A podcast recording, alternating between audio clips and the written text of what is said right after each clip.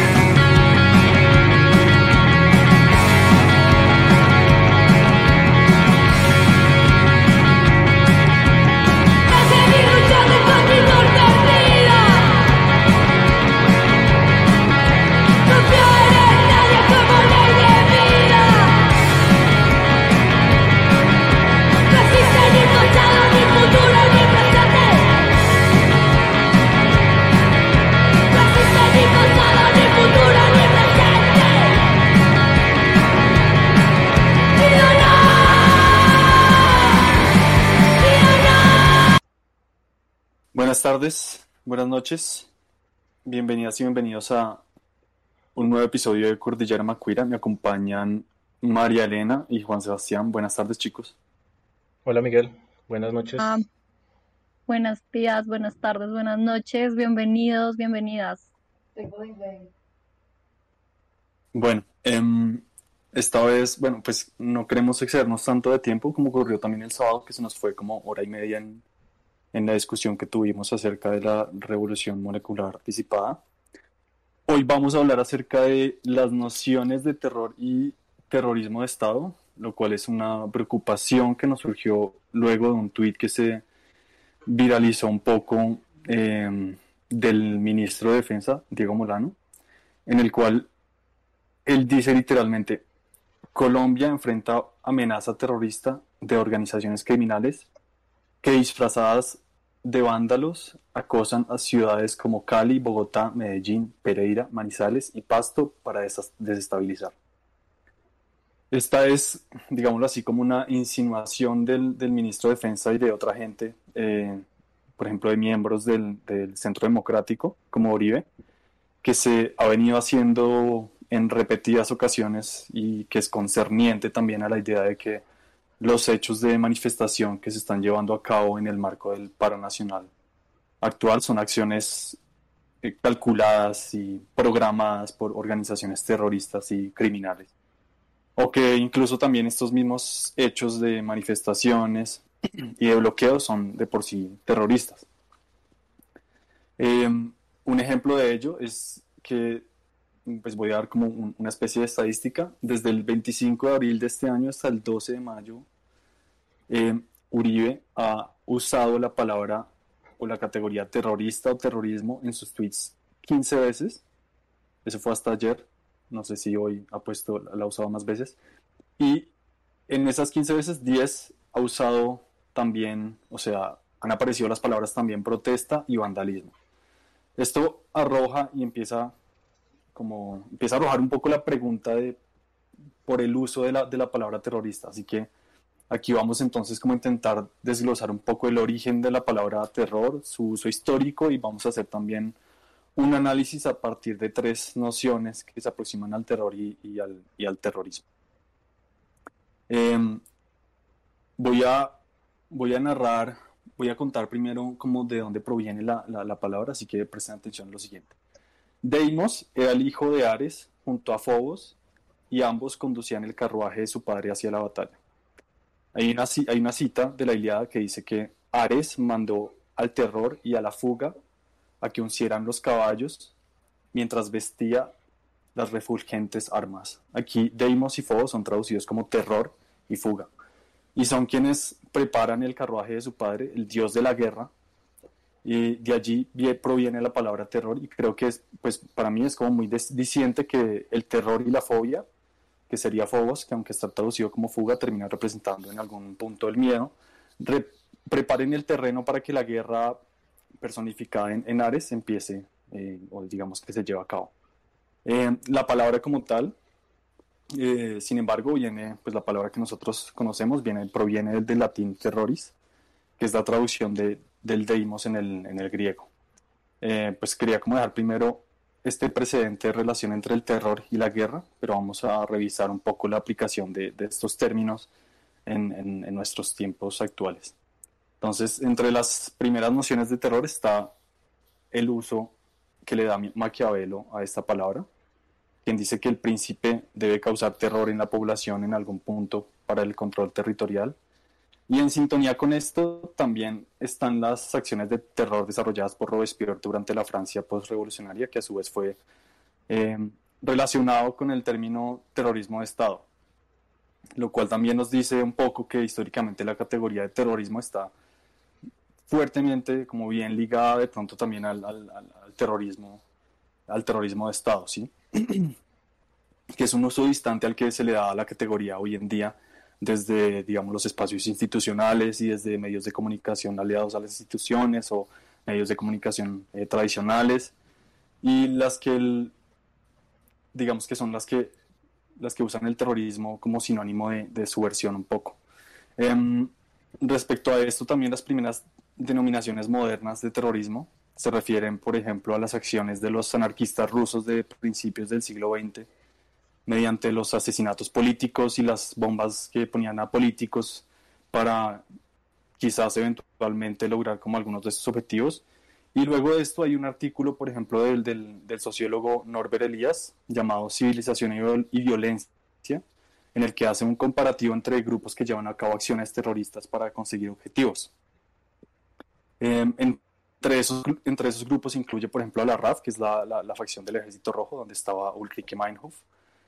Eh, y a ellos los denomina terroristas porque llevan a cabo acciones, eh, digamos que, digamos, buscaban causar terror para lograr sus objetivos para el uso, em, sí, para el uso de, de digamos, movilizaban em,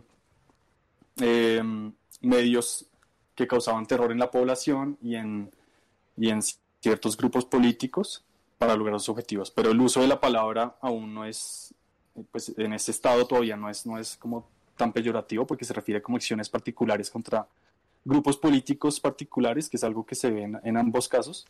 Y en ambos casos también se relaciona terrorismo con subversión, o sea, causar terror para eventualmente llegar a subvertir el orden establecido. Luego ocurre eh, pues ocurren los eventos del 11 de septiembre del, del 2001 y esto tiene una, unas consecuencias también profundas para el uso de esta palabra porque igual se trató de, de, un atentado, similar a algunos otros que habían ocurrido entre las décadas del, digamos, del 80 o de los 90, en que se, pre se pretendía de alguna forma como infundir terror a través de, de, estas acciones particulares, pero ya no contra grupos políticos establecidos, sino contra la población civil en general, ¿sí? Mm, como se atacaba a la población civil, la idea del terrorismo era realmente como un sinónimo como de, de, de maldad, ¿no?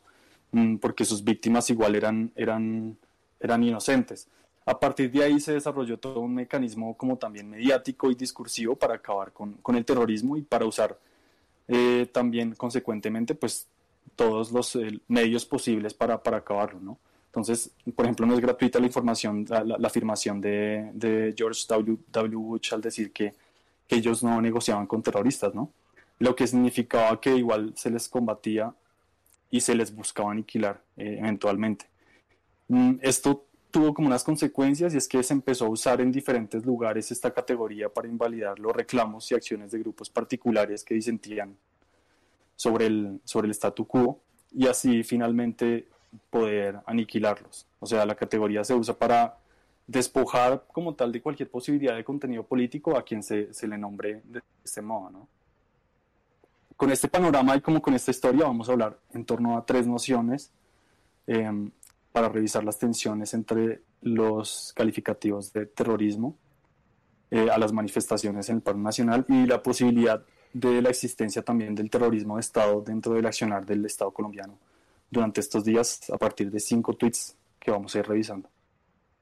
Eh, la primera noción sobre el terror, que es la, es, la que se entiende pues, eh, primeramente sobre terrorismo, o sea, el terrorismo entendido como un método utilizado cuyo objetivo es sembrar el terror en la población para conseguir objetivos específicos.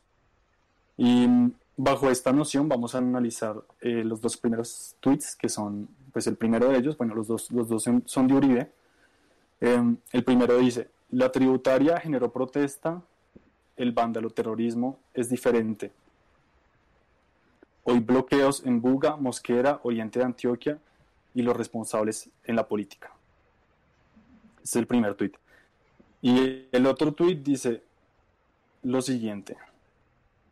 Vándalo terrorismo destruye peaje de Gachancipá con Dinamarca. Bueno, ahí hay como un video del incendio del, peaje, pero pues lo importante es, es la frase que él pone ahí. En, ambas acciones que denuncia que Uribe, según la información que se ha presentado hasta, hasta ahora, es que nadie en ninguno de los dos casos resultó herido, ¿no? Eh, ni resultó tampoco como con una herida por decirlo así, psicológica concerniente como al terror, como a sentir terror por, por, por estas acciones. Eh, pero pues Uribe utiliza la categoría terrorista con este tipo de acciones que pensaría yo más bien que son acciones directas que esperan tener resultados también directos. Y además él relaciona constantemente la idea de que mm, retener el desarrollo empresarial, eh, supongo que no sé, mediante los bloqueos o algo así, es terrorismo, pero entonces me pregunto si alguna de estas acciones busca realmente sembrar el terror en la población civil o de pronto eh, ustedes, eh, Juan y María Elena, María Elena, ¿cómo analizarían ustedes como eh, estos señalamientos que hace él con estos tweets? bueno, pues no. María o tú o yo. pues si quieres puedo empezar brevemente. Dale, dale. Em, digamos que algo que necesitaba también poner aquí sobre la mesa eh, para hablar del terrorismo es sin duda el contexto internacional. Hay una injerencia en particular eh, por Estados Unidos en el gobierno latinoamericano y en este caso pues en Colombia. Y en, digamos que el ejemplo más, más sonado es la doctrina de seguridad nacional dada como en la década de los 70, eh, en donde pues, Estados Unidos extiende apoyo eh, a los gobiernos latinoamericanos para poder eh, mantener ese dominio sobre el territorio latinoamericano, pues una vez entendiendo que estaban en el contexto de Guerra Fría. Entonces la idea era pues poder luchar contra esa amenaza comunista y se crea la categoría del enemigo interno. Ah, ese contexto siento que es necesario para poder comprender también que si bien el muro de Berlín ya cayó y aparentemente vivimos en una, en una era donde se superó ese dilema entre eh, socialismo y capitalismo, sí eh, de alguna forma hay unos regímenes eh, incluso disfrazados bajo la idea de la democracia más estable de América Latina, que se han basado en esas estrategias de terror para poder también levantar formas de gobierno totalitarias. Entonces, em, cuando Uribe habla, por ejemplo, de el terrorismo y lo asocia directamente con la categoría de vándalo, pues en efecto lo que hace es reproducir ese discurso anticomunista, antisubversivo que ha sido dictaminado por, pues digamos, por esas doctrinas de seguridad nacional eh, dadas en el contexto internacional, ¿no? Em, digamos, me gustaría leer brevemente una cita, porque pues digamos que también, pues para la pues es importante recomendarles un par de, de artículos que revisamos y siento que fueron muy importantes para poder hoy entablar la discusión acá, ¿no? Digamos, nosotros tratamos de hacerlo desde cierta rigurosidad y no simplemente como desde un estado de opinión, justamente pues para poder darle una argumentación válida a, lo que es el terrorismo de Estado, entenderla como una categoría también eh, que tiene un sustento teórico importante. Entonces, pues hay un artículo que se llama Democracia dirigida, terrorismo invertido, perdón, normalización del terrorismo de Estado y de la excepcionalidad de la democracia, de Elber Armando Noguera. Es un artículo del año 2013 y él habla de esta doctrina de seguridad nacional dictada por Estados Unidos. Entonces, em, dice específicamente, el primer secretario de defensa del gobierno de Kennedy, al definir las obligaciones de los Estados Unidos sobre Latinoamérica en el marco de la seguridad nacional, expuso abrió comillas, recursos humanos nativos originando, originados, organizados, perdón, recursos humanos nativos organizados en fuerzas armadas adecuadamente equipadas y adiestradas con la ayuda de material, adiestramiento, tecnología y conocimientos especializados proporcionados por Estados Unidos a través del programa de ayuda militar y de ventas militares al extranjero. Y a su vez, el subsiguiente secretario de Defensa del mismo gobierno fijaba el eje de la doctrina de seguridad nacional de la manera siguiente. Nuestro objetivo primordial en Latinoamérica es ayudar donde sea necesario al, al continuo desarrollo de las fuerzas militares y paramilitares nativas, capaces de proporcionar en unión con la policía y otras fuerzas de seguridad la necesaria seguridad interna. Creo que pues ahí se explica muy bien pues también cómo Álvaro Uribe pues ha sido acusado eh, y digamos que para nadie es un secreto con la, instauración de grupos paramilitares aquí en el país, justamente porque, de hecho, desde la doctrina de seguridad nacional se establecía que estas fuerzas militares debían estar apoyadas de fuerzas paramilitares o de fuerzas, eh, digamos, armadas privadas para poder asegurar eh, una seguridad interna. Entonces, el terrorismo en primera medida, pues que aquí, digamos, Uribe trata de esbozar en ese par de tweets, es que el vándalo es una, es una amenaza a ese estado de seguridad que, proporciona eh, el, gobierno, ¿no? Es una amenaza directa al orden y al status quo establecido por eh, el Estado mismo. Entonces ahí, más adelante yo creo que vamos a ir desarrollándolo, pero digamos, siento que no podemos hablar simplemente como de, la opinión aislada de Uribe sin entender ese contexto que, explica un poco cómo la ultraderecha ha podido robustecer su discurso aquí en el país. Bueno, yo, yo pues muy en la línea de lo que ha dicho María Elena y sobre todo como de ese comienzo sobre cómo se caracteriza el enemigo. Eh, y yo tengo para responder la pregunta que ha hecho Miguel, eh, Voy a, empezar respondiéndola y luego como desglosándola. Yo creo que no. O sea, yo la verdad creo que estas acciones, particularmente la de los bloqueos de la vía y la del incendio en el peaje, no son acciones terroristas. Y voy a tratar de explicar desde mi punto de vista por qué no lo son. Eh, lo primero que quiero pues, como acercar es como que nos preguntemos a quién está dirigido el terror o el terrorismo como una acción. ¿sí? ¿Quién termina sintiendo el terror?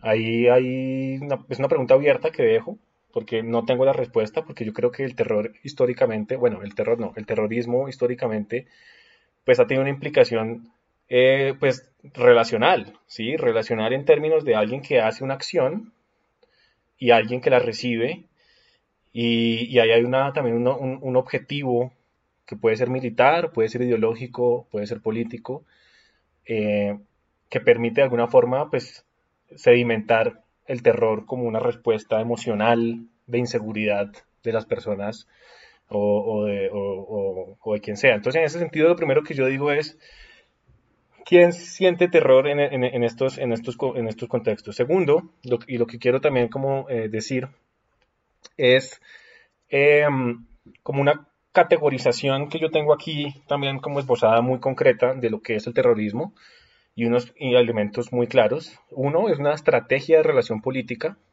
Al ser una estrategia de relación política ya está diciendo un poco lo que yo lo, que acabo de decir, justamente que es relacional, pero también está hablando de que una estrategia no es una identidad. ¿sí? No hay una identidad necesariamente hoy día, a, mi modo de ver, eh, de terrorista. ¿sí? Hay grupos terroristas que pueden ser del terrorismo internacional histórico, como, como ahí entra, por ejemplo, Al Qaeda o otros grupos, digamos, muy, muy localizados precisamente por por el, discurso de Estados Unidos en Medio Oriente.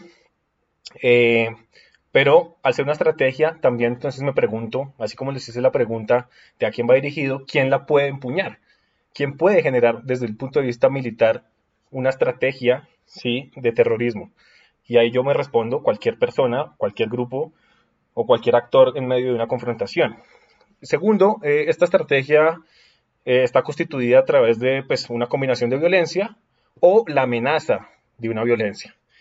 Porque muchas veces el terror como, respuesta emocional eh, no proviene necesariamente de una acción, sino de la amenaza de que una acción va a suceder. Y eso es muy importante para algo que, vamos, pues, que yo voy a decir un poco más adelante, que es algo relacionado con el pánico moral. Pero más adelante hablo de eso. Lo otro es em, pues que tiene como una finalidad inmediata provocar un sentimiento de terror o inseguridad extrema, que ya lo había dicho.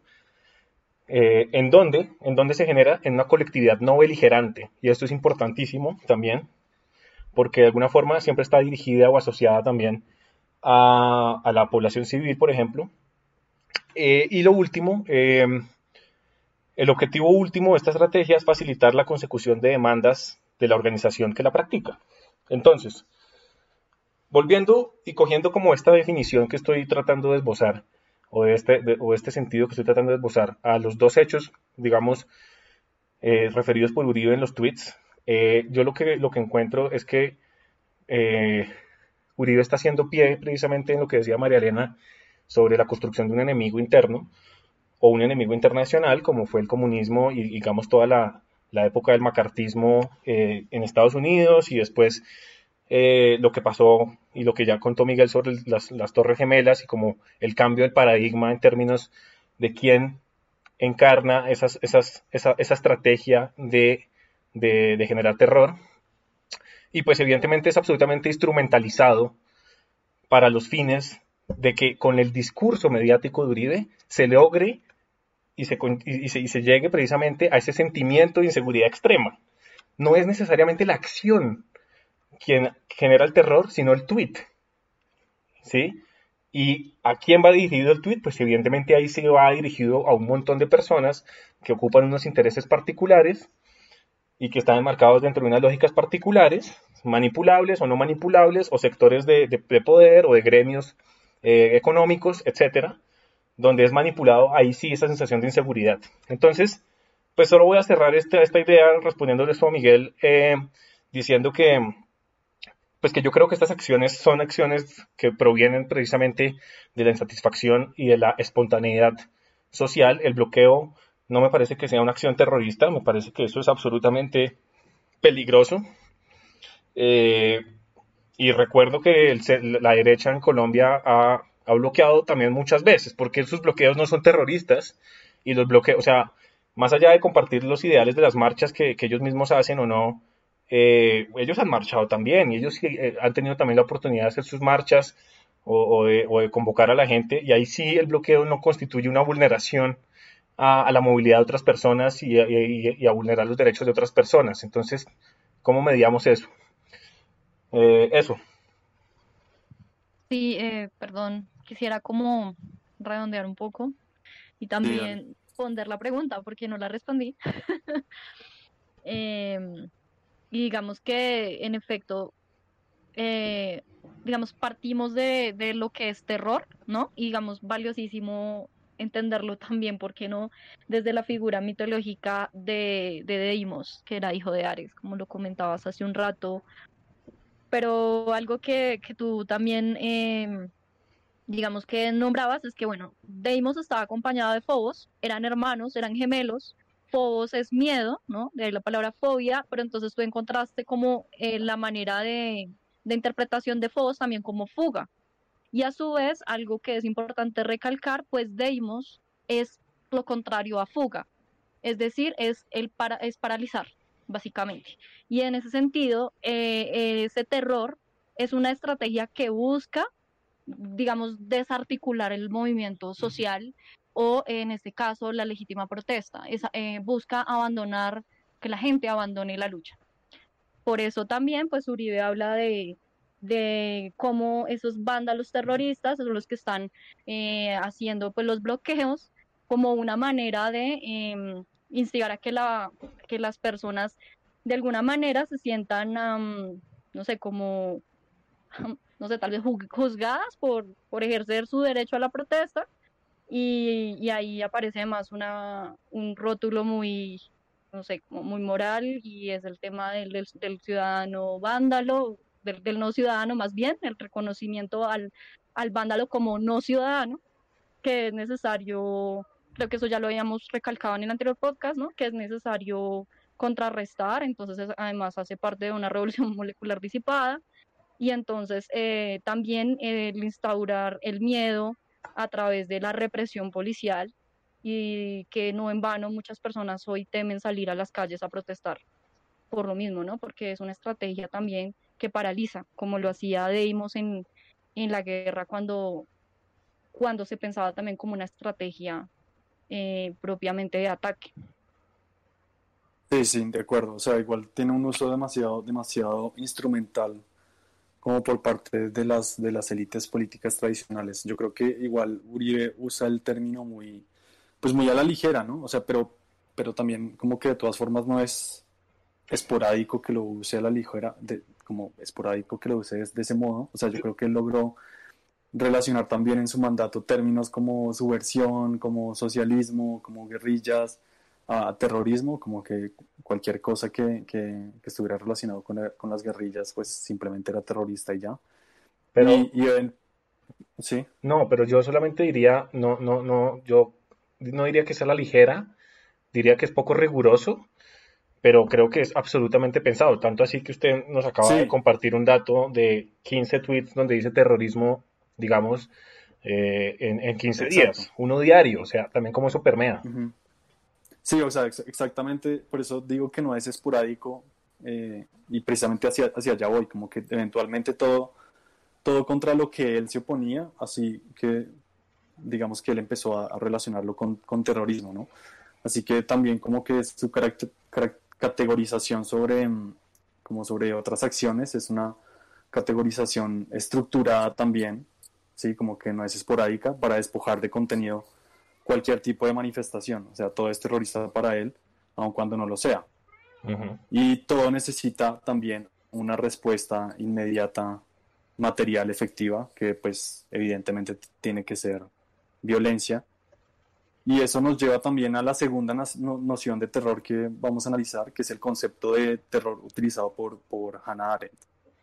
Entonces, ella dice que el terror es el uso permanente de la violencia para el mantenimiento del control y la dominación sobre la población. Entonces, aquí la violencia deja de ser ya instrumental, deja de ser como solamente, como solamente un, un método y algo que ocurre momentáneamente, sino que básicamente se vuelve la forma de dominación por excelencia y a la luz de, esta noción, eh, vamos a revisar también un, tweet de, de, una ONG que se llama Human Rights International, que ha estado también realizando em, informes de violaciones a derechos humanos por cada día que avanza en el paro.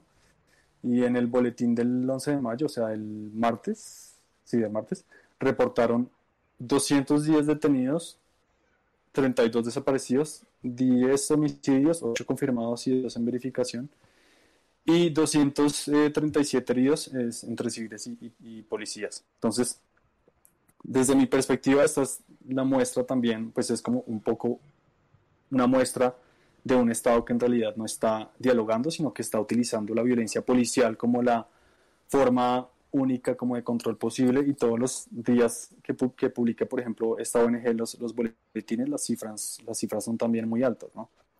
Eh, tanto así que no, recuerdo cuál, cuál es el, la, cifra exacta de desaparecidos eh, en lo que va del paro, van como casi 600 personas, una cosa así.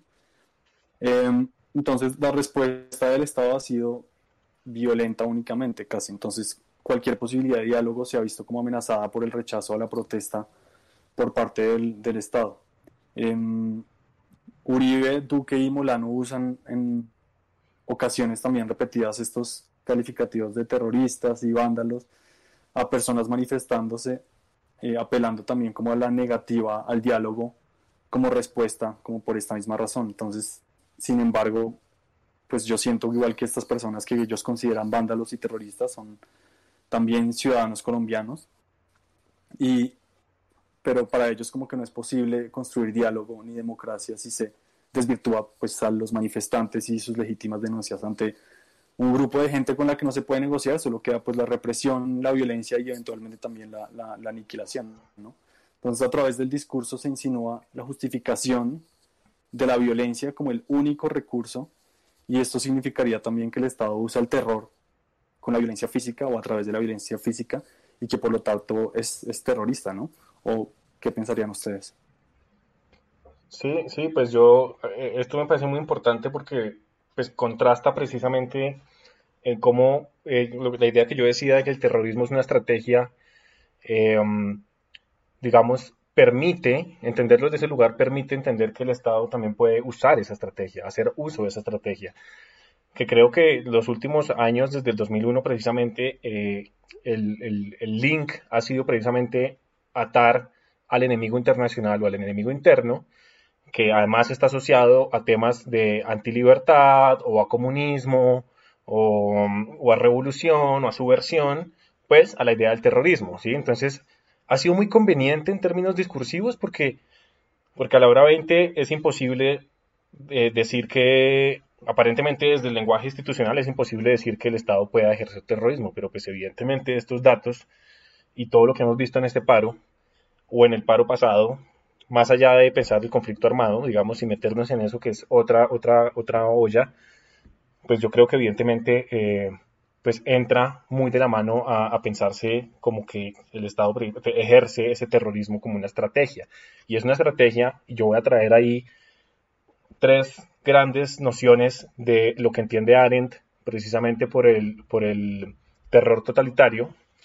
Aquí haciendo una salvedad, ¿no? Que es muy importante y es precisamente si, si, si acusamos la ligereza o, la, o el poco rigor de parte de la ultraderecha en nombrar, pues nosotros también tenemos que ser muy, muy serios en la forma en la que nombramos. No estamos asumiendo ni insinuando que en este momento puntualmente estemos eh, equiparando el objeto de análisis de Arendt, que es pues, la, Segunda Guerra Mundial, con las manifestaciones que están sucediendo y la represión.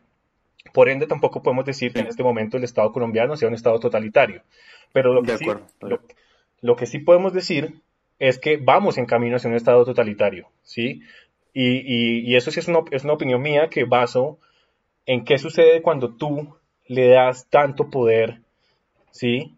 En, eh, tanto poder ideologizado a unas fuerzas armadas o unas fuerzas del orden, ¿sí? Entonces hay algo que me parece muy interesante que pues, precisamente decía eh, Arendt, eh, y es cómo las fuerzas armadas, y en ese caso la policía secreta, pues era la, élite que al final terminaba eh, cumpliendo el rol del gobierno y del Estado, el, rol ideológico y el, rol político, porque a la hora 20 eran quienes detenían y generaban la represión directa en las calles y directa con las personas eh, objetivo, ¿sí? Entonces, a eso me refiero con que es, un camino, es un peligro moverse hacia ese lugar totalitario. Y para decirlo, pues voy a decirles las tres como etapas que Arendt eh, referencia para entender precisamente a la luz de nuestro caso los riesgos que existen. Lo primero que sucede es la etapa que busca matar a la persona jurídica. Significa despojarle de la ciudadanía, por lo tanto, de sus derechos y por la, la capacidad de ser protegida por un Estado, una grupo, un grupo o población.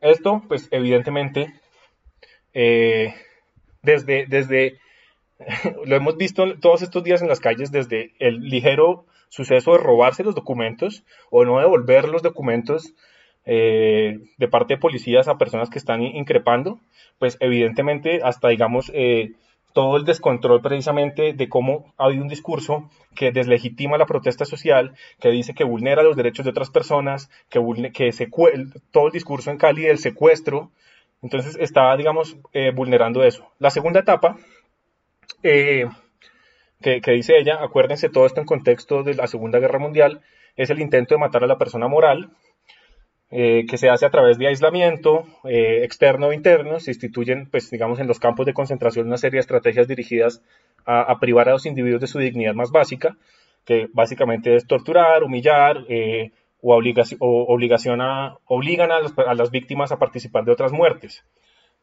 Entonces, si nos metemos en ese, en ese campo ¿sí? y, y lo trasladamos al contexto colombiano, pues hay unos riesgos gigantes en términos de eh, pues las torturas pues que, que, que, que, ya están encarnadas en una tecnificación como pueden ser el venom encima de las tanquetas, pero también como puede ser las desapariciones, o como pueden ser las violaciones sexuales, o como pueden ser precisamente eh, los golpes eh, repetidos, como, como pasó con este pelado en Facatativa que mataron hasta los golpes, y cómo se está vulnerando a esa persona moral. Y lo último, ya para darle la palabra a María Elena, eh, pues es la destrucción completa de la individualidad, ¿sí? Que es la última etapa, y, se, y pues, procura despojar a los individuos de la espontaneidad o de la singularidad, eh, logrando un resultado de un hombre inanimado, de un ser inanimado, de un muerto vivo, ¿sí? de un animal completamente pervertido. Eh, y yo quiero decir esto, acuérdense, las personas que de pronto estuvieron en el capítulo anterior, eh, precisamente cómo se hablaba de qué clase de persona irreflexiva y absolutamente robótica es aparentemente la que está dentro de las protestas.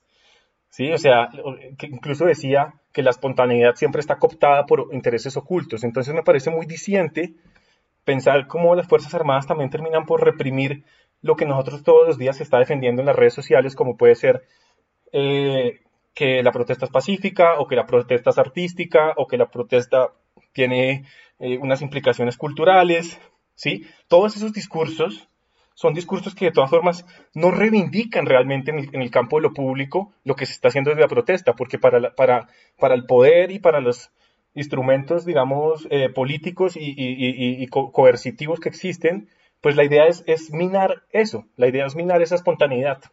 Entonces, eh, eso. Bueno, digamos que, pues ahí Juan desglosó muy bien lo que Arendt propone frente a la estrategia del terrorismo de Estado desde los regímenes totalitaristas, que como muy bien él lo ha enunciado, supuestamente estamos en una democracia. Yo eso lo pongo entre unas grandes comillas porque sí hay, como dije en un inicio, pues elementos presentes de, de regímenes totalitarios mm, pues en, en, el gobierno colombiano, ¿no? Y eso, de hecho, retomando el artículo que les había comentado, Noguera lo menciona como una democracia invertida, ¿no? Em, pero digamos que algo importante también que es necesario puntualizar es que, eh, bueno, digamos, en el anterior momento, como que hablamos del terrorismo eh, como categoría grande, como estrategia eh, de guerra y cómo se ha venido entendiendo ya Miki lo explicó, eh, digamos, en distintos momentos históricos, pero algo que hay que entonces ahora mm, centrarnos es en este terrorismo, pero que es ejercido por el Estado, ¿sí? que eh, es muy diferente, digamos, enunciar el terrorismo fuera de lo estatal a cómo ocurre dentro de, la, dentro de la institucionalidad. Y es que, en particular, el terrorismo de Estado, por ejemplo, no busca la rebelión sino que al contrario, defiende el orden que está imperando. Y otra característica particular también es que este terrorismo de Estado, pues no, digamos que no apela aparentemente eh, en modos ilegales para llegar a ese fin, sino, bueno, más bien sí, pueda que eh, viola derechos humanos, por supuesto, y hay un montón de crímenes de Estado en ese mismo marco de terrorismo estatal, pero más bien el, el Estado al tener eh, la batuta, hace que estos eh, mecanismos de ilegalidad sean legitimados desde unas prácticas concretas, apoyados particularmente en los medios de comunicación, en eh, el sistema educativo, entendiéndose la escuela y las universidades, y en la familia.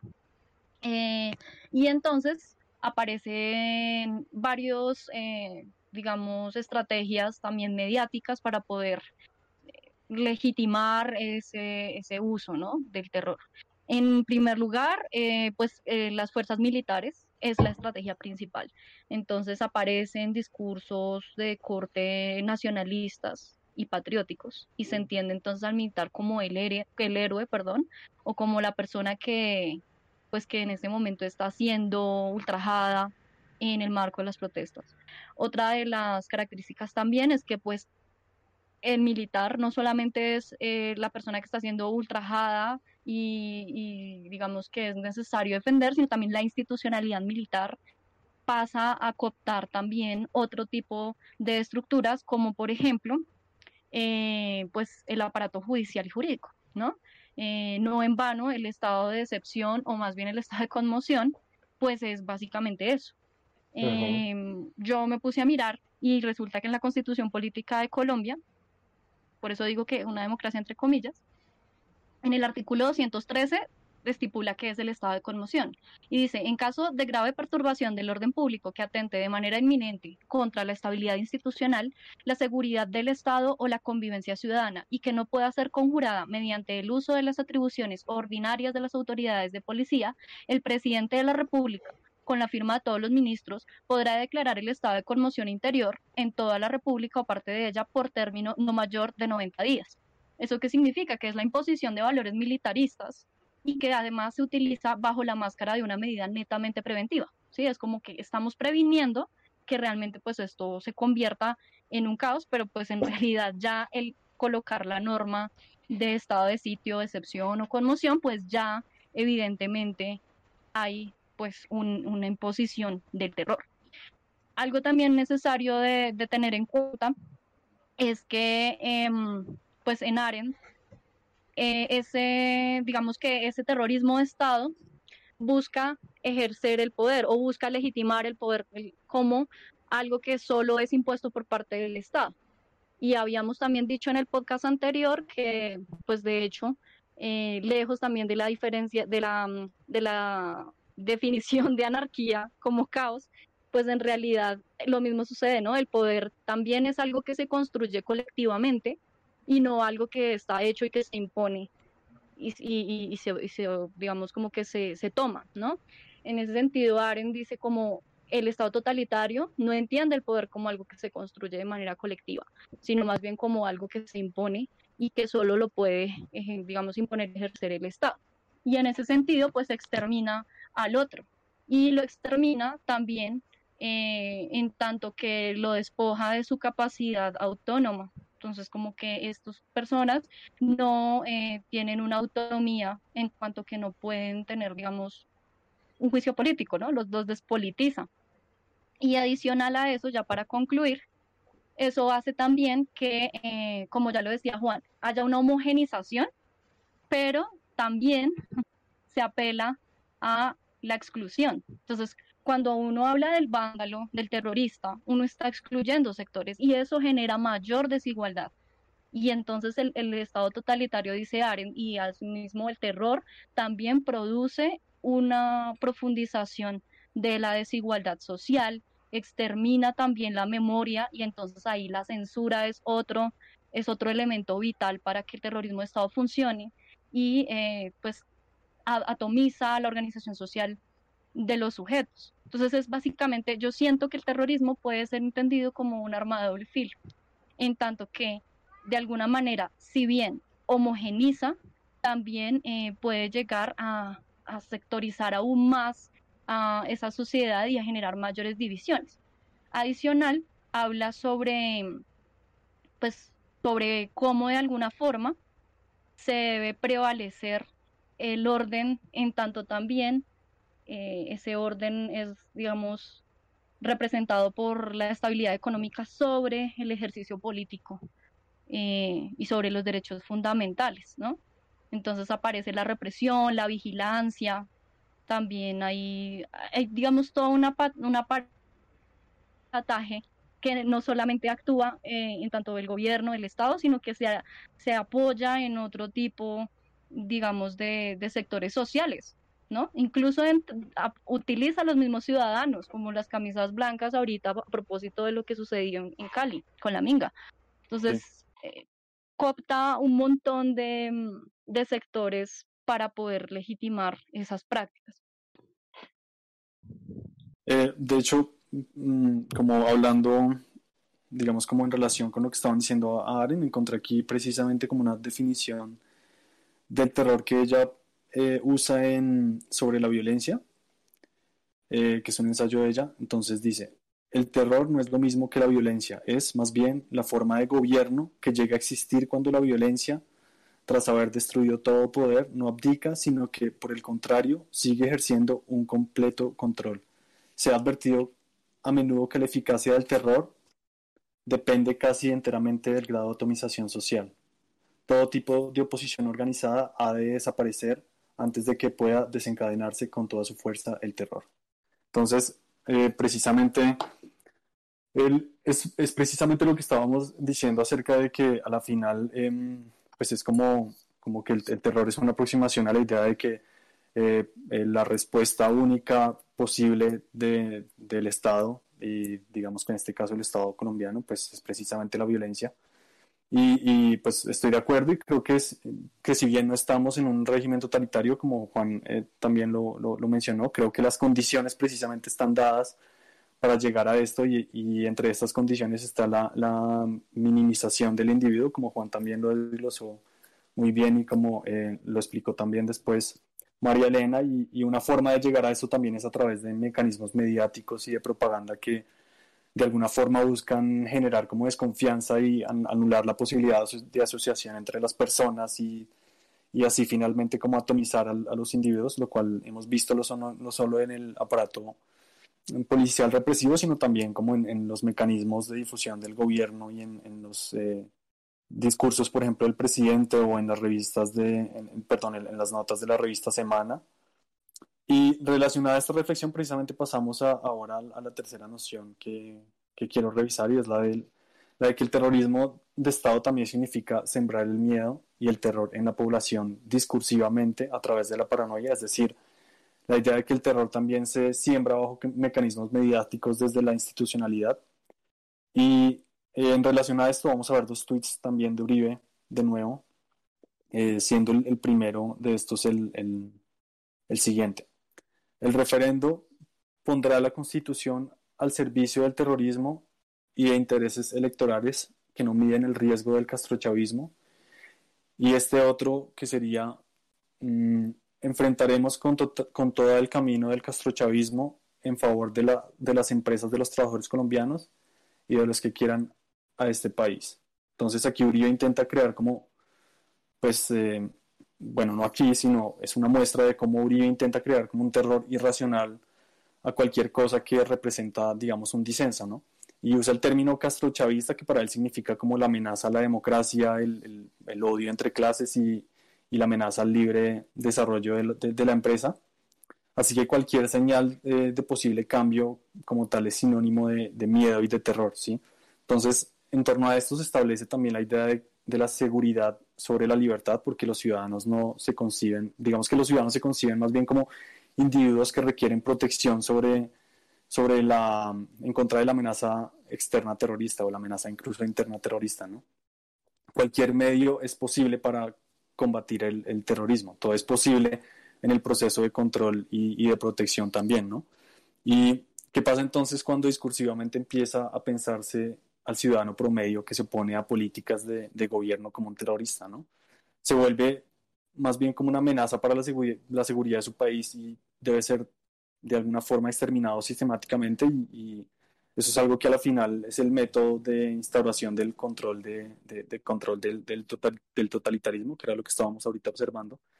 Y pues yo creo que se debe entender que cuando el, el medio para mantener el control ocurre mediante la violencia única y permanentemente surge el terror porque amenaza mediante el, miedo y el terror la posibilidad de pensar diferente, ¿no? Entonces mi pregunta es, la idea de la, seguridad democrática, por ejemplo, en convivencia con la propaganda del terror eh, que era difundida durante el, el, mandato de Uribe y el mandato de Duque, como, como residualmente ocurre también ahorita, son, son la representación de un régimen de terror inverso o un Estado terrorista.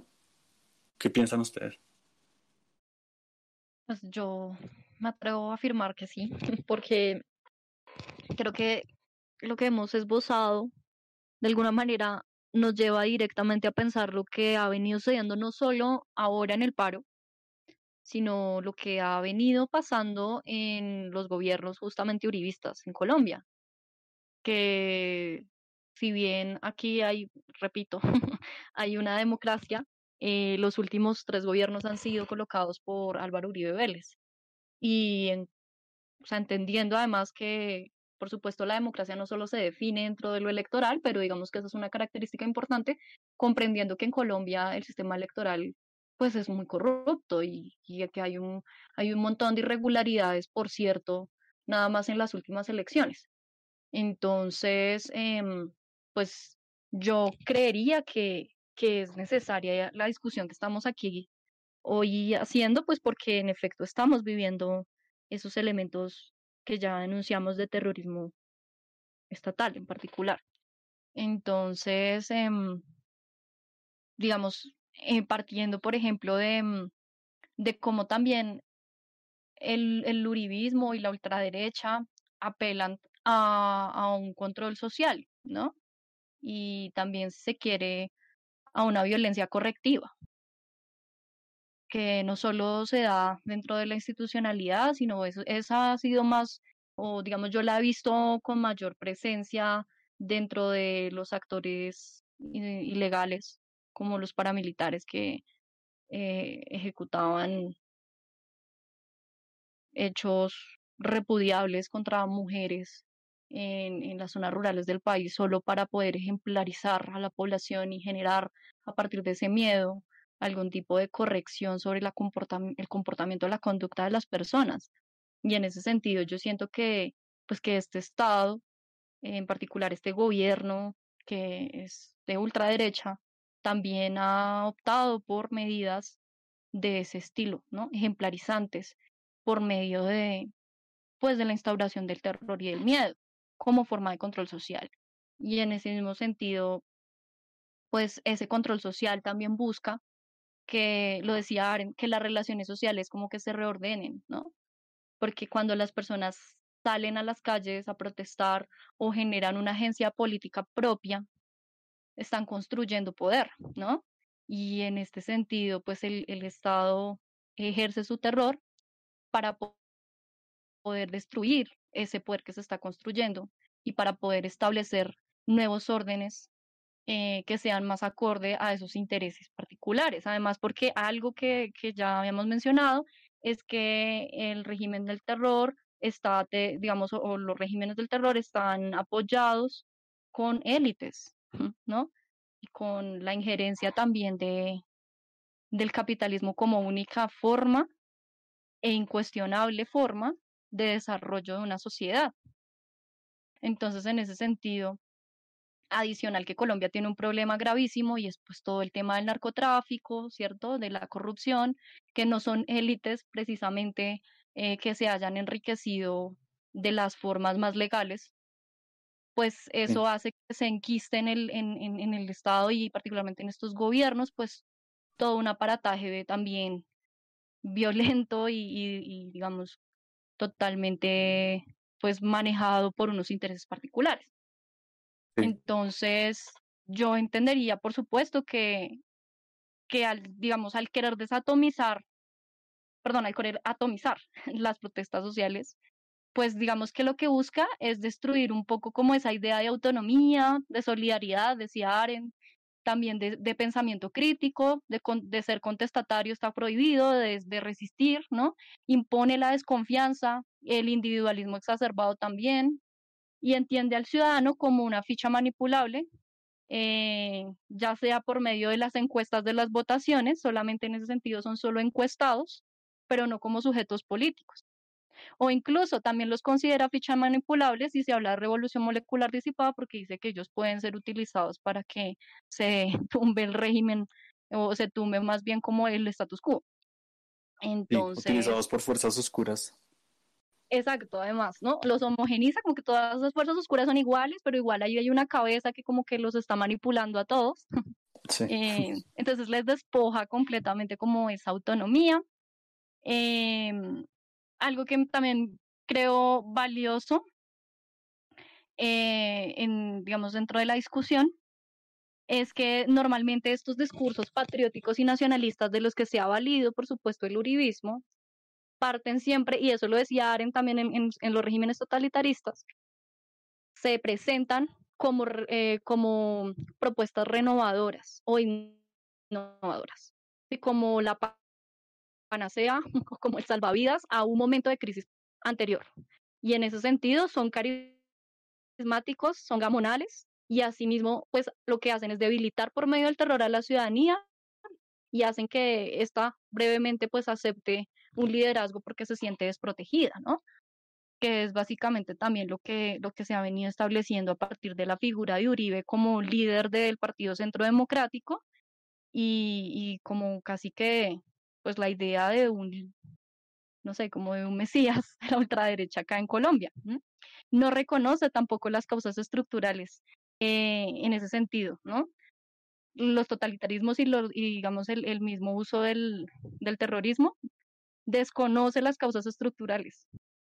Entonces, eh, o sea, están bloqueando las vías, son unos vándalos, pero no, no hay un reconocimiento de la ausencia de las garantías de esos ciudadanos, la pobreza como un problema de años en este país, o eh, la policía como una institución corrupta y asesina. No, son manzanas podridas. No, los falsos positivos no son política de Estado, es gente que actuó mal. Entonces se normaliza las irregularidades y las violaciones, no se reconocen como causas estructurales tampoco. Y ahí entonces ahí aparecen más elementos que lo hacen a uno, por supuesto, pues llegar a la realidad del país y decir que de verdad, o sea, yo estaba revisando ese, par de artículos que tú nos compartiste, Miki, y yo decía como que, fue madre, o sea, hay demasiadas coincidencias y más en este contexto de paro ahorita, digamos, ¿no? Con todo el tema de la brutalidad y el uso de la violencia por parte del Estado, ya creo que ha pasado al descaro, ¿no?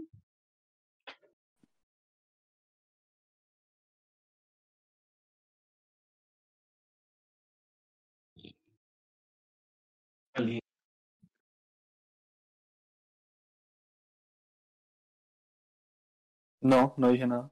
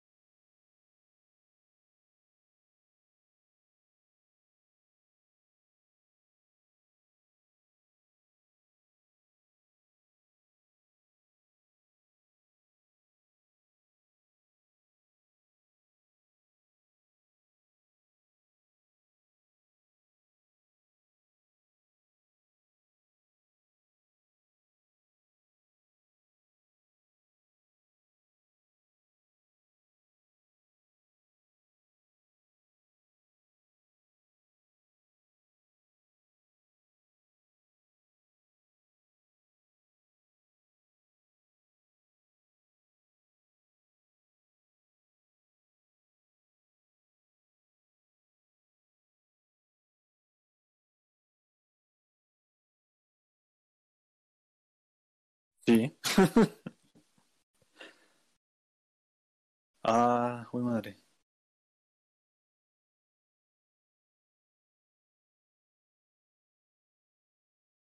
¿Se escucha? Ya. Ah. ¿Ya? Claro, es que, eh, qué pena, es que sí, ya, creo que ya.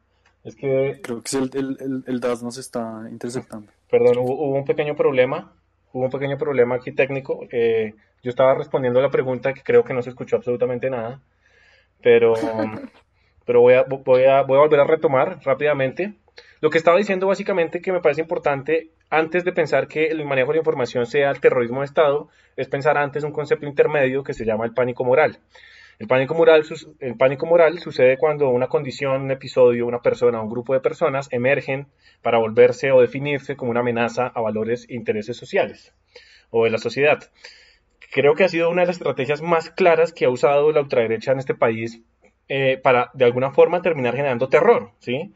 Eh, entonces es muy hábil porque es generar como la histeria colectiva de que está pasando algo que es problemático, que eso deriva a su vez en que sintamos terror del, advenimiento de algo que puede ser precario o problemático, como por ejemplo es pues, las elecciones, las últimas elecciones presidenciales con toda la campaña que se hizo eh, de qué pasaba si se votaba por el que no puso Uribe, ¿sí? si no se votaba por Duque, y como hubo una segmentación de información muy clara eh, para, ese, para ese fin. Y lo otro que también me parece muy importante es como decir eh, que aún se sigue manejando precisamente la distinción del bien y el mal, ¿sí? Y eso es aún operativo y absolutamente, eh, eh, o sea, eso tiene un piso y un elemento en la sociedad y, en las personas muy grande, porque el mal aún es entendido desde un lugar muy judeo-cristiano, ¿sí? Eh, y, y, esencialista, ¿sí? O sea,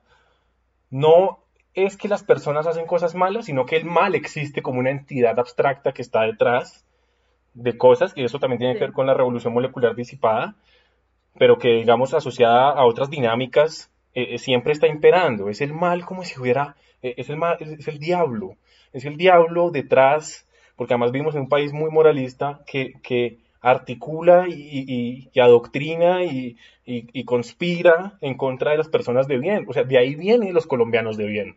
O sea, eso no es gratuito. O sea, ahorita hay toda una explotación como de cuestionamiento respecto a esa frase y uno siempre molesta con eso, pero también proviene de ese lugar, ¿sí? Ser el colombiano de bien está asociado precisamente a unos valores y a unos intereses sociales que son los que aparentemente se están viendo amenazados. Entonces, para redondear la idea y cerrar, pues lo que quiero decir es, yo creo que el efecto psicológico del sentir terror, del sentir miedo, es absolutamente latente en el manejo de la información y en la campaña. Año tras año de Uribe, ¿sí? Que, ha hecho para generar como una, un estado de insatisfacción a nombre del comunismo o el castrochavismo o de lo que sea, ¿sí? De la palabra de turno. Y, creo que ahí hay terrorismo. Creo que eso es una definición de terrorismo. Eh, sin embargo, la puenteo a través de la, generación del pánico moral.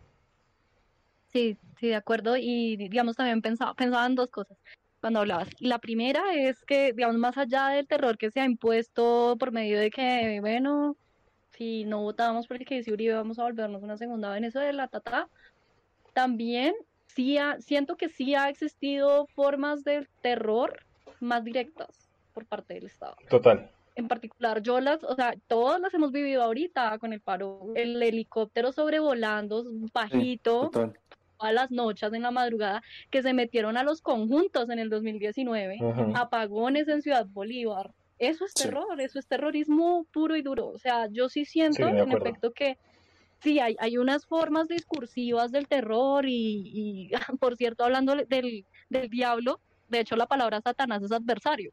Y eso es bien interesante también porque pues también hay una pues una influencia clarísima del, del, discurso judío-cristiano en, en, la derecha, no por algo son aliados de Israel ahorita, pero digamos, eh, partiendo nuevamente de la idea del terrorismo, yo sí creo que el Estado ha hecho terrorismo aquí en Colombia porque es que o sea, se ha, se ha vivido de manera fáctica, o sea, no simplemente desde el discurso, desde los tweets, sino, o sea, no nos vayamos tan lejos. Eh, han existido prácticas de aniquilamiento muy eh, históricamente muy conocidas, genocidios políticos, eh, ah, O sea, lugares de centros de tortura. Hoy los portales de Transmilenio son centros de tortura policial, donde detienen a las personas, las entran a los, exacto, las entran a, los lugares donde trabajan, donde donde son lugares de trabajadores de Transmilenio, pero como no está funcionando el portal, entran a los, a los jóvenes ahí y los golpean, violan a las mujeres en los CAIs, el incendio que hubo en, los CAIs con jóvenes adentro, en el sur de la ciudad, creo que fue en Soacha, o sea, más allá yo siento que, que son crímenes de Estado y de lesa humanidad, yo siento que son, son políticas, son estrategias de terror también, ¿no? Y que, que están llamadas protocolos. Porque ustedes entrevistan a cualquier policía y va a decir que son protocolos. Ayer está, eh, hoy estaba en una entrevista en, en, de CNN a, a, Duque y él solamente dice, solo estamos activando los protocolos, los protocolos, los protocolos, ¿sí? Eh, y evidentemente, o sea, aquí lo más importante de este episodio, y yo con esto voy también cerrando como mi, mi intervención, es decir, eh, el terrorismo es una estrategia que puede usar cualquier persona. O sea, cualquier persona puede ejercer terror sobre otra, ¿sí? Eh, claro, hablando en términos sociopolíticos, ¿no? O sea, no podemos tampoco trasladarlo al ámbito de lo privado, porque ahí tiene otros nombres y, otros, y otras circunstancias, eh, pero sí creo que en esta dimensión sociopolítica, tanto eh, las FARC, el ELN, las AUC, los militares como el Estado, son agentes que pueden inducir el terror en las dimensiones que se han, que, se han planteado el día de hoy. Y digamos, yo ya para cerrar, siento que nos sentamos en la palabra, pero bueno, em, es que hay una apreciación también em, en los artículos del terrorismo como un laboratorio del miedo. Y eso me llamó muchísimo la atención, porque el laboratorio pues es el lugar por excelencia de experimentación en donde se busca obtener unos resultados. Y en ese sentido yo siento que que sí, que por medio del terrorismo, en tanto estrategia utilizada, sí hay una búsqueda de, de, unos, pues de unos usos y de unos resultados, digamos, trazados dentro de unos intereses particulares. quisiera leer nuevamente, hoy estoy con muchas citas, pero creo que son, pues son, son pertinentes. Quisiera cerrar leyendo una cita. Dale justamente el artículo que, que, me pareció como una piedra angular en mis intervenciones, em, que es de Elber Armando Noguera, ¿no? Eh, yo supongo que después, si quieren, podemos rotar los, los, links de los artículos también por si la gente está interesada en revisarlos. Y eh, dame un segundo, lo busco porque no lo encuentro. Creo que podemos hacer como, como hicimos con el anterior que lo publicamos en el, en el Linktree para las personas que estaban interesadas y que lo puedan descargar ya. Sí, sí, sí, creo que, que es necesario como pues como echarle una repasada. Yo creo que también este espacio es una invitación también a, a profundizar en estos temas desde, desde lo que se postula también en espacios académicos, ¿no? Y aterrizarlos un poco como a lo que está viviendo en el marco del paro, pues el país. Entonces, em, dice así. Colombia es un laboratorio de paz y de guerra, en donde se evidencia un terrorismo invertido con todos sus matices teóricos y empíricos en una coyuntura particular contra determinados actores sociales. Es una democracia dirigida que mantiene la relevancia del aparato militar, lo dota de más especificidades, caracterizaciones e importancia y aniquila a las personas y los movimientos sociales que reivindican sus derechos y luchan por una horizontalidad del poder que es básicamente como todo lo que ya hemos venido de alguna manera esbozando. Y con eso pues quisiera cerrar ya. Ok, muchas gracias. Em, pues yo también tengo como unas conclusiones chiquitas, otra vez nos pasamos un montón del tiempo, em, pero el, las, las eh, digo así como para cerrar, pues, y es como que, pues primero como que Uribe y el Centro Democrático no creen, siento que no creen en la democracia realmente, como que mencionan constantemente la, como la existencia de un Estado débil y, permisivo, eh, como que realmente imaginan un Estado más bien como autoritario que permita pues la libertad de, de, empresa y el, el, neoliberalismo, pero no realmente la libertad del individuo ni la, ni la posibilidad tampoco como de la oposición. Y mm, como que con sus propuestas también, por ejemplo, con la seguridad democrática, eh, pues en la cual cualquier ciudadano podría convertirse básicamente en, espía y en, informante. Eh, podríamos empezar quizás como preguntarnos también si uno de los resultados de los objetivos de, de, Uribe en su mandato y de Duque ahorita en su mandato bajo el modelo de la seguridad democrática es eh, como realmente como una atomización social tan profunda que los ciudadanos empiecen eventualmente como a culpar a sus familiares incluso, em, como que cualquier sospecha puede llevar como a, una captura, pero el problema aquí en Colombia es que una captura puede llevar a un juicio y el encarcelamiento, entonces em, pues es como un, un, proceso jurídico, pero pues para eso realmente existen y han existido los paramilitares, los escuadrones de la muerte, y consiguientemente también las, las ejecuciones extrajudiciales y los falsos positivos, entonces que igual también son mecanismos eh, indirectos de, eh, eh, por los cuales causar terror, mediante los cuales causar terror. Entonces quizás el, el temor que la presencia de las guerrillas había generado en los, en los campos daba la sensación de que los colombianos de alguna forma necesitaban y necesitan todavía un líder protector. Y, y también siento que debemos pensar la idea de que todo también está, está muy conectado, ¿no? Como el Estado ayuda a conformar una democracia en estado casi que de, excepción constante porque, siempre, porque siembra de alguna forma constantemente también el miedo y el terror entre los ciudadanos bajo el pretexto de la, de la existencia de una amenaza terrorista constante también, permanente, para poder responder de alguna forma argumentadamente ante esa amenaza abstracta que en últimas termina por ser cualquier residuo como de oposición, utilizando todos los medios posibles, o sea, eh, la violencia permanente, o sea, también el terror, como lo definimos ahorita en este podcast.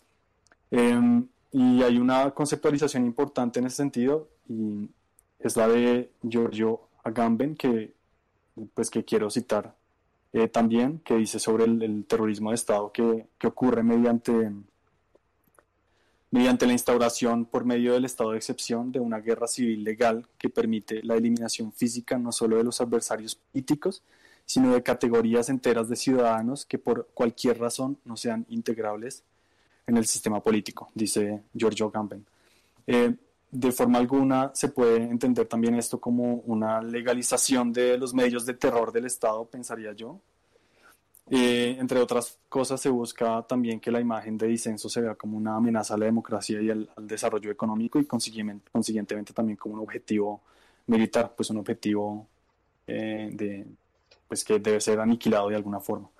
Eh, no sé si quieran decir algo más como para finalizar, chicos. No, agradecer a las personas que, que estuvieron y que, se conectaron y que, que, han estado acompañando y apoyando este, estas podcasts y nada, muchas gracias. Nos vemos pasado mañana con, otro episodio. Sí, muy gracias por el espacio.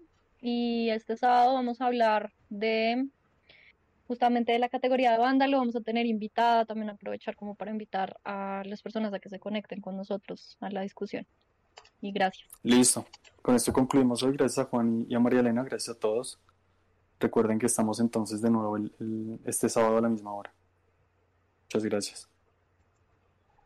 ¿Estoy embarazada? First Response sabe que esta es una de las preguntas más importantes que una mujer se hará a sí misma. Es por ello que las pruebas de embarazo First Response detectan no uno, sino todos los tipos de hormonas de embarazo, dándole una respuesta con una precisión superior al 99% a partir del primer día en que no tuvo su periodo. Las pruebas Early Results y Digital Pregnancy detectan todas entre las hormonas más importantes de embarazo generalmente encontradas en el orín. Te preocupas por tu familia, entonces ¿por qué darles solo huevos ordinarios cuando pueden disfrutar de lo mejor? Egglands Best, los únicos huevos con ese delicioso sabor fresco de granja, además de la mejor nutrición como 6 veces más vitamina D, 10 veces más vitamina E y 25% menos de grasa saturada, además de muchos otros nutrientes importantes. Así que ¿por qué no darles los mejores huevos? Porque la manera en que cuidas a tu familia no tiene nada de ordinario, solo Egglands Best. Mejor sabor, mejor nutrición, mejores huevos.